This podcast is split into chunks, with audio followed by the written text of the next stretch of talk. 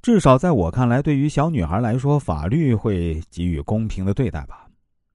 第二天啊，在医院上班的时候呢，警察来找我说，小女孩前一晚浑身被清洗过，没有找到任何被强暴的证据，家属怀疑与发现第一现场的人员有关，所以要我出面进行一次生理检测。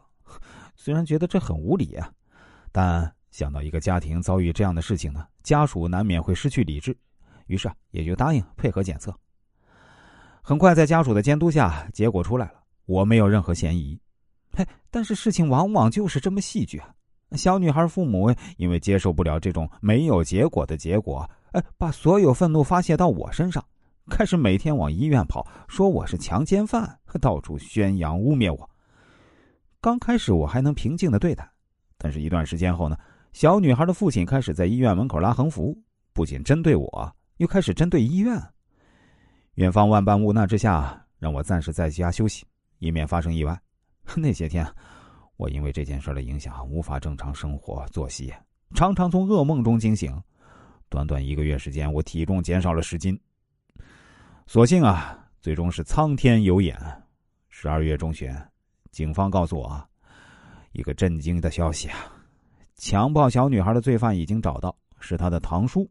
那证据呢？是从小女孩的衣服上发现的。小女孩遭到堂叔猥亵已经好多年了。如果不是警察仔细查遍了小女孩所有的衣物，也许这证据就消失了。当然，这小女孩父亲啊，后来再也没医院来找过我，我也重新回到医院开始正常的工作。只是这件事给我的打击，它足够震撼。我时常在想，那如果下一次再遇到这样的事儿，我还会掺和吗？也许真的会犹豫吧。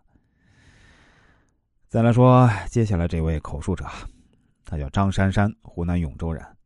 他当时这样跟我说：“那是发生在十四年前的事了。